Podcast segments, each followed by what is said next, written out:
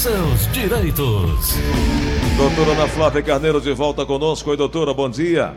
Bom dia, Gleuton. Bom dia, ouvintes da Verdinha. Doutora, Tudo bom? tem duas coisas boas que a gente costuma é, é, é ter de notícias assim para o dia que a gente sempre espera. Primeiro, Deus conosco. Segundo, dinheiro no bolso. Décimo terceiro salário, doutora, dos aposentados começa a ser depositado amanhã, né? Sim, vai começar a ser pago amanhã, né?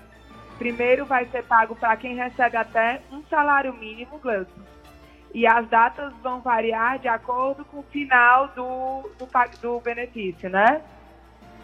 Do, na verdade, é, a primeira parte do 13 terceiro cai na conta na mesma data do pagamento ao mês de abril, né? Então vai ser quem termina com final 1, 24 do 4, final 2, 27 do 4, final 3, 28 do 4, Final 4, 29 do 4.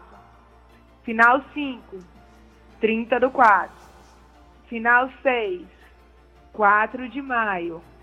Final 7, 5 de maio. Final 8, 6 de maio. Final 9, 7 de maio. E final 0, 8 de maio. Uhum. Lembrando, Gleuton, que essas datas são apenas para quem recebe um salário mínimo.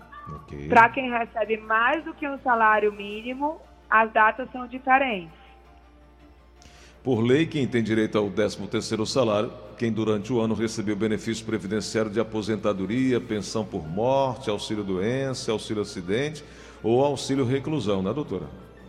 Exato. E, e auxílio doença, auxílio acidente, auxílio reclusão, todo e qualquer tipo de aposentadoria. E na hipótese de, por exemplo, uma cassação programada do benefício, alguém teve o benefício cassado, tem como recorrer, tem como buscar entender e resolver para poder, enfim, solucionar e receber o dinheiro, doutor? Gleuton, depende do que você quer dizer com o benefício cassado, né? Interrompido, Porque, assim, né? digamos assim. Porque, por então. exemplo, é, é, os, os LOAS, né? O INSS estava suspendendo quem estava com cadastro único desatualizado, quem estava com, com algum tipo de problema. E durante a pandemia, 120 dias, esse, esse suspensão está tá suspensa. A suspensão do benefício está suspensa, uhum. né? Então também está suspenso pelo INSS a realização das perícias. Wilson, eu li hoje, tá? Uhum. Que quem está com data de cessação para esse período de pandemia, o benefício vai ser mantido. O benefício de auxílio doença. Porque não está tendo a possibilidade de perícia perante o INSS para comprovação da manutenção da incapacidade. Ok. Entendi. Tá?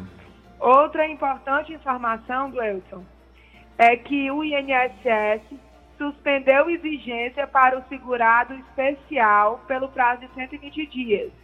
Então, o agricultor, que é, muitas vezes tem que cumprir exigências simplesmente para apresentar a original, para bater aquele carimbo, confere com a original. Uhum é, é, é, esses benefícios que têm somente que apresentar a documentação original vão ser concedidos pelo INSS sem a necessidade desse cumprimento de exigência. Entendi. É a nova portaria por conta da, pandem da pandemia, né?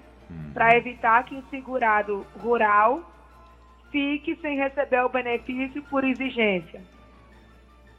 Doutora, tem uma pergunta chegando aqui no 3261-1233, 3261-1333. Alô, quem fala? Alô, é o Francisco José, aqui Diga... do Planalto Calcaia. Diga, meu amigo Francisco. Eu, eu queria fazer uma pergunta à doutora. Faça. Porque depois da reforma da Presidência, é, o meu sogro, ele tinha 90 anos, ele faleceu agora, na semana passada. E eu queria saber se a esposa dele tinha direito à pensão. Doutora? O sogro era aposentado? Era, senhora. Então, sim, a esposa pode receber a pensão dele. Pode, né? Pois tá bom. Sim, Obrigado. certo.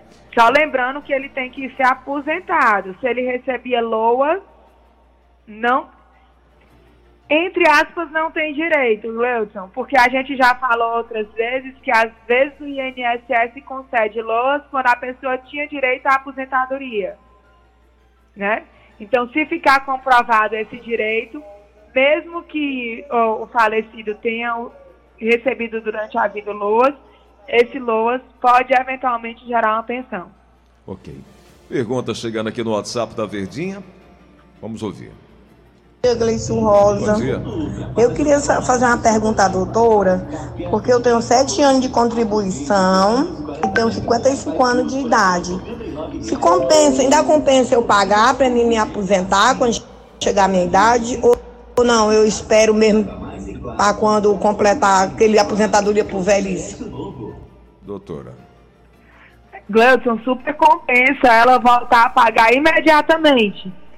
Porque quando ela completar a idade, é, 62 anos, vai estar faltando só um ano, né? Porque precisa de 15 anos de contribuição, certo? Uhum. É, se ela começar a pagar agora, ela tendo 7 anos de contribuição, ela vai completar os 15 anos aos 63 anos de idade. Entendi. Ainda assim, ela vai se aposentar antes do que o LOAS ao idoso, que é 65. Então, super compensa ela começar a pagar agora. Fora todos os benefícios de ser segurado no INSS, né, Gleuson? É.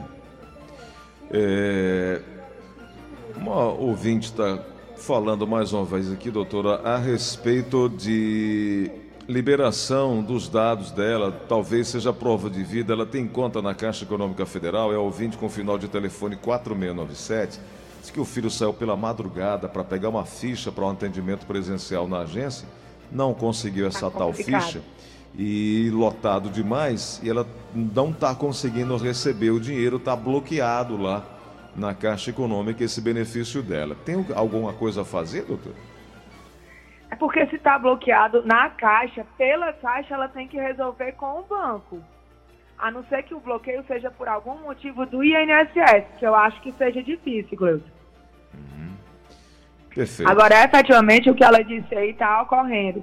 Filas e mais filas fora das agências da Caixa, né, Gleuson? Uhum. Caixa, lotérica, até por conta do pagamento do auxílio emergencial. Vamos aqui na linha da Verdinha, tem a pergunta chegando. Alô, quem fala?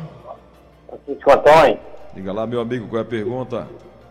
eu queria tirar uma conclusão, doutora. É porque eu contratei uma advogada do, do LOAS, aí então ela, ela recebeu o generado dela, ela quer receber. É, perdemos o contato Caiu. aí. É. Pedir para refazer a pergunta, né? Para que possamos ajudar com a informação. Enquanto isso, 32611233, tem mais uma pergunta chegando. Alô, quem fala? Alô?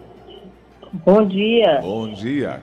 Quem fala, É por favor? porque eu gostaria de perguntar à doutora. Quem está falando? É Neide. Diga lá, Neide. É, é, em relação ao benefício, né, BPC. Tem muitas pessoas que têm que renovar o cadastro, né? Tem a data. E essas pessoas, devido a essa epidemia, elas não estão conseguindo chegar até as regionais ou outro local, né, para renovar. Vai ter alguma é, situação por conta disso, assim, de, de bloquear? É, E aí, doutora? Tem a informação, certo, aqui no site do INSS, de que quem tem algum cadastro relativo ao LOAS para realizar nesse período de pandemia não vai ter o benefício suspenso. Lembrando, Gleuton, que é, essa suspensão de serviços do INSS por conta da pandemia começaram no dia 15 de março, tá? Então é quem tem algum serviço que tinha que ser realizado posterior a essa data. Ah, tá. Entendi. Ô, doutora Ana Flávia, vamos passar com calma os- o contato do seu atendimento aí com a sua equipe para ajudar quem está em casa, que é o 988. No, ah, desculpa, esse é o nosso aqui. 99686-3123. 99683 3123. 9686 31 23. 31 23. É isso. Doutora, obrigado Exato. por hoje. Na próxima semana a gente vai voltar a conversar e trazer mais informações para o grande público que acompanha o direito previdenciário aqui na Verdinha. Eu que agradeço, Gleuton. E próxima semana vamos falar sobre revisão dos benefícios. Perfeito. Perfeito.